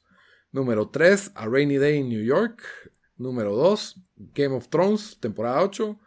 Y número uno, Star Wars Rise of Skywalker. Bamba. Eh, yo tuve número 5, Big Little Lies Season 2. Número 4, Star Wars Rise of Skywalker. Número 3, Fallout 76. Eh, haciendo trampa, pero. Eh, número 2, la última temporada de Game of Thrones. número 1, FIFA 20. Tuvimos tres en común. ¿Y Dan? Yo tenía número 5, The Marvelous Mrs. Maisel, pero la verdad eh, voy a meter a Star Wars ahí, pero me, se me había olvidado y, y sí, aunque tenía bajas expectativas, me hace estar ahí. Número 4 eh, fue temporada 2 del Jardín de Bronce. Número 3 la película Ad Astra. Número 2 FIFA 20 y número 1 la última temporada de Game of Thrones. Yo creo que hubieras cambiado Mrs. Maisel por el Jardín porque el Jardín no tenía esa expectativa tan alta como Mrs. Maisel. el Jardín era como... Eh, sí, pero como te digo, o sea, Mrs. Maisel tampoco diría que fue mal, o sea, que fue malo, ¿me entendés? Pero el, el, bajón de calidad sí fue, fue notorio, o sea, yo sí. No, sí. Pero Star Wars me enojó hablar de Star Wars ahorita, entonces por eso no quiero meter la lista. que tiene que entrar sí o sí. Y bueno, como siempre terminamos nuestro, nuestros episodios con una recomendación de la semana. Eh, ¿Ya tienen lista su recomendación? Yo la tengo lista. Dan, ¿qué nos recomendaste esta semana? Bueno, yo les traigo lo que yo creo que es top 3 y posiblemente la segunda mejor película del año. Eh, 2019. Del 2019. no recibió eh, wide release en los estados. Entonces, creo que hace algo difícil encontrar la película. Puede ser que la tengan que bajar o encontrarla en un lugar en... alternativo. Cabal. Y es la película Waves. Eh, ah, sí, la estoy buscando. No, no quiero mencionar mucho la película, pero es un drama familiar, eh, un poco triste la película, eh, pero es solo de esas películas donde, no sé, yo no muy sabía de qué se trataba y dije, bueno, le voy a ver porque sigo oyendo que esta película es bien buena. Parecía como con Parasite, que seguía oyendo que es bien buena. La voy a ver y de repente, o sea, es este, es un roller coaster de emociones que no me, que no me imaginé, lloré creo que tres o cuatro veces durante la película, porque sí, sí hay como que temas fuertes con la familia y cosas así que pasan. Y, pero es solo, es, siento que es bastante bien hecha, eh, buen diálogo, eh, buenas actuaciones, eh, no hay nadie famoso, creo que solo hay un, un actor medio que, que gente reconocería. entonces, yo, yo digo, mírenla como puedan. Eh, la, película merece nominación, ojalá la, nominen, pero sí, muy buena. Y esa película de, A24 también, del CA24. Ah, la verdad, puches. Creo, creo, casi seguro. Sí, es cierto, ajá, está bien. Bamba, ¿qué nos recomendás? Yo voy a recomendar eh, un documental de Netflix que se llama Don't Fuck with Cats. A la gran, ese era de los que yo tenía en mi lista. Para... Buenísimo. Eh, la verdad aquí en Estados Unidos ha tenido bastante bastante bulla, mucha gente lo ha estado comentando en redes sociales, lo decidí ver la semana pasada. Son tres episodios como de una hora cada uno, ¿no? Algo así. Sí. Eh, la verdad es un como true crime, una historia bastante bizarra, es extraña y bizarra y eh, tiene que ver si son sensibles con cuestiones, no, no es gráfica, pero explican ah, tratan, cuestiones eh, de, violentas hacia los animales, entonces si son squeamish en ese sentido, quizás no va a ser para ustedes, pero no muestra nada gráfico y es una historia eh, true crime bastante interesante eh, de cómo gente en internet se tomó, pues, se puso el overall y, empezó a investigar unas cuestiones que fueron encontrando. Eh, la verdad es corta, pero la, la, recomiendo bastante, es bastante interesante y tiene una historia bastante, bastante loca, siento yo, pero, pero bueno. Sí, muy buena, o sea, pero sí, si, si, si no pueden ver crueldad animal, como vos bien dijiste, no es gráfica, pero ahora no es que ver a los gatitos ahí, sí, a mí sí me hizo mierda. Entonces, entonces sí, sí, pero, pero fue inspirador, o sea, el hecho de que estas personas que no son policías, no son investigadores, todo lo que pudieron hacer desde su computadora es increíble. O sea, increíble lo que lograron hacer. Y, es buena historia, buena historia. Ojalá le hagan película. ok. Y mi recomendación de la semana es de Netflix. Es una serie que se llama Messiah o Mesías. Y está bastante interesante, pues. Es, la, premisa es de que esta especie de personaje tipo Jesús aparece en el mundo, en el mundo moderno y tiene cierto impacto por medio de, sus milagros, pero al mismo tiempo lo estás viendo desde la perspectiva de un agente de la CIA, eh, la cual la actriz es Michelle Monaghan, que es una actriz bastante carismática, pero yo tengo pues bastante repudio por, por la CIA y su forma de, intervencionismo en el, en el extranjero, ¿verdad? Entonces me cuesta hacer, tener empatía por ella, pero, pero está interesante la serie, o sea, eh, te pone como que esta, esta cuestión de un Jesús en tiempos modernos, ¿verdad? Cómo alteraría los gobiernos o, o la, la, fe de las personas, cómo, cómo chocaría y no es que esto sea en un universo alterno donde no existió Jesús, sino que pues es, es, el, es esta es, como que si apareciera este personaje en pleno 2019. Y hay cosas que sí son muy exageradas de cómo ocurren y otras que no. Y, de, todas formas eh, mantiene el misterio de ¿será esta persona un verdadero ser teológico relacionado con Dios o es un estafador que tiene al mundo engañado, ¿verdad? Como una especie de mago profesional. Entonces, eso es lo que está, está interesante del show. Eh, me tiene bastante intrigado. Aún así, tiene pues. Es un poco lenta en algunos episodios, pero son 10 episodios de una hora cada uno. Si te gusta el primero, te quedas. Si no, te, te vas. Eh, eso es lo que yo creo que lo marca. Eh, Netflix tiene la ventaja que están todos ahí para verse de recorrido. Entonces, si un episodio es medio flojo, ni te vas a acordar de él porque solo te acordás de la historia en general porque los estás viendo uno, uno tras otro. Entonces esa es mi recomendación de la semana, Mesaya. Bueno, espero que les haya gustado nuestro primer episodio del 2020, episodio número 96. Estamos a 4 de llegar a las 100. Gracias por escucharnos otro año más. Ya saben que nos pueden encontrar en todas las plataformas de audio eh, como Spotify, Stitcher, iTunes y hasta en YouTube. En todas nos encuentran como tiempo desperdiciado y estamos en redes sociales para que nos comenten qué, cuáles fueron sus grandes decepciones del 2019. Estamos en Instagram como tiempo desperdiciado, igual que en Facebook y en Twitter como T desperdiciado. Hasta la próxima, mucha. Órale.